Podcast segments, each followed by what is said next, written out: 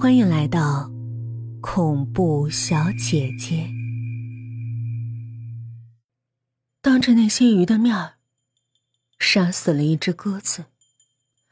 温热的血滴滴答答的从指缝间流了下来，但鱼缸里那些鱼居然兴奋的跳跃起来，眼睛发出了和鸽子血一样的红色。他们的举动。验证了我的猜想。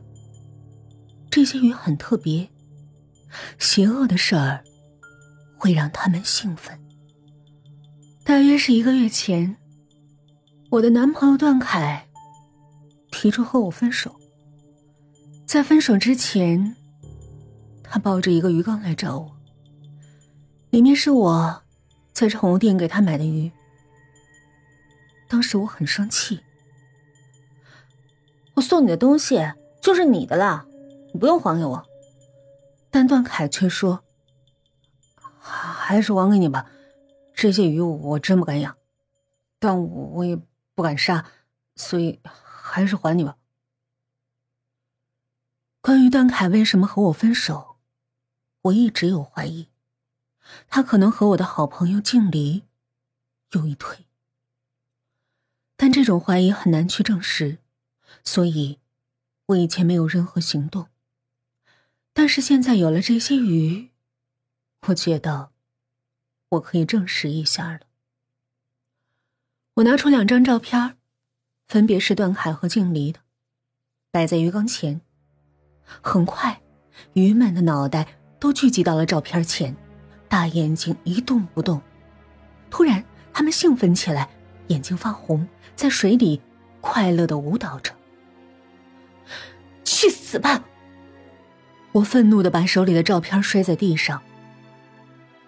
段凯一定和经理有奸情，因为鱼以前养在段凯家，鱼们见证了他们俩之间的罪恶，所以看到他们的照片才会如此兴奋。很快，我又找了一个新男朋友，他叫陈诚。第一次他来我家。他就看到了那缸鱼。你还养鱼呢，挺有爱心呢。难道养鱼就是有爱心啊？如果我养的是食人鱼呢？我在心里冷冷的嘲笑他。就在这时，陈诚哎呀一声惨叫。是我的鱼咬了他。刚才他居然傻傻的把手指头伸进水里。结果被咬破了。这个意外让我明白了一个重要的道理：平时我也把手伸进水里，但是鱼们不咬我，可见它们只对主人忠诚。天哪，这个道理就像一道光，照亮了我心里最阴暗的角落。如果这些恐怖的鱼经过我的培养之后，只对我一个人忠诚，那么他们岂不就可以变成我的利器？我就可以报复任何我想要报复的人了。那天晚上送走陈诚，这个计划在我脑海里久久徘徊。是，既然段凯和静离背叛我，那么就得给他们点颜色看看。于是从那天开始，我就拼命的买活物回来，当着他们的面宰杀，以激发鱼变得更加的邪恶、凶猛。在我的精心饲养之下，它们长得很快，牙齿越来越锋利。为了避免他们被来客看到，我把它们移到卧室。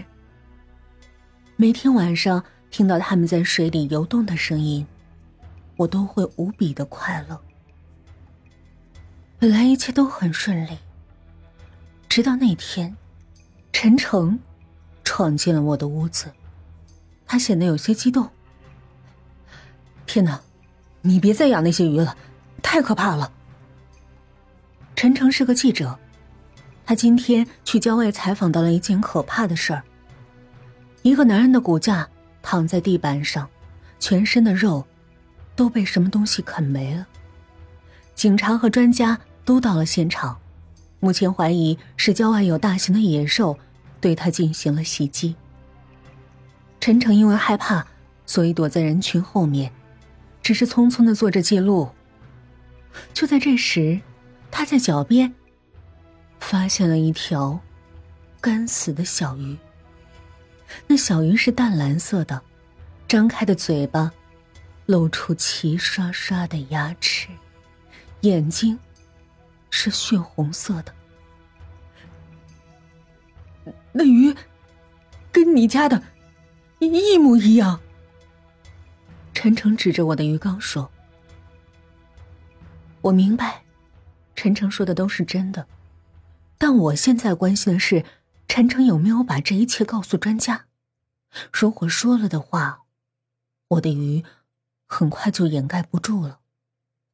好在陈诚说：“我我没说，我怕专家不信我，也怕牵连到你，所以什么都没说。”太好了，我的鱼的秘密还可以守下去。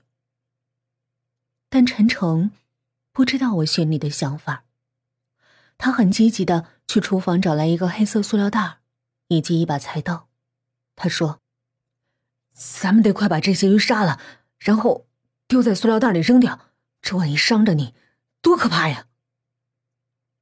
胖胖的陈诚由于有了坚定的决心，变得那么不可抗拒。我死死抱着他的腰，但他一点没有要放弃的样子。后来，他还尖叫。